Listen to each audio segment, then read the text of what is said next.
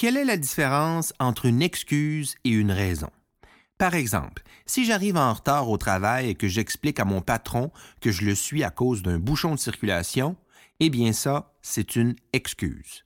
Des ralentissements de la circulation, il y en a dans toutes les villes et villages du Québec et de la France, de Gatineau aux îles de la Madeleine et de Deauville à Marseille. Par contre, si vous arrivez en retard à cause que votre fille de 3 ans fait 41 de fièvre, et qu'en tant que monoparental, vous avez dû vous rendre d'urgence à l'hôpital ce matin, eh bien ça, c'est une raison. Les raisons qui font obstacle à notre destinée, à notre réussite, sont tout à fait incontrôlables. Par contre, on peut facilement reconnaître une excuse dès sa naissance. C'est-à-dire que très souvent, notre esprit commence à magasiner la meilleure façon d'expliquer notre échec, notre manque, notre retard, par exemple.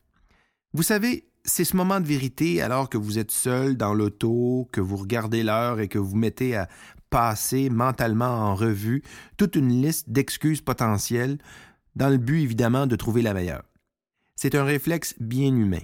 En fait, l'être humain est ainsi fait qu'il souhaite ne jamais perdre la face et tente à tout prix d'éviter la douleur associée au sentiment de culpabilité, la honte, voire même l'humiliation. C'est fort l'ego d'un homme ou d'une femme.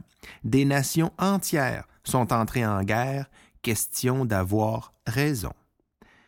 Faut avouer, à moitié pardonner, nous disaient nos grands-mères.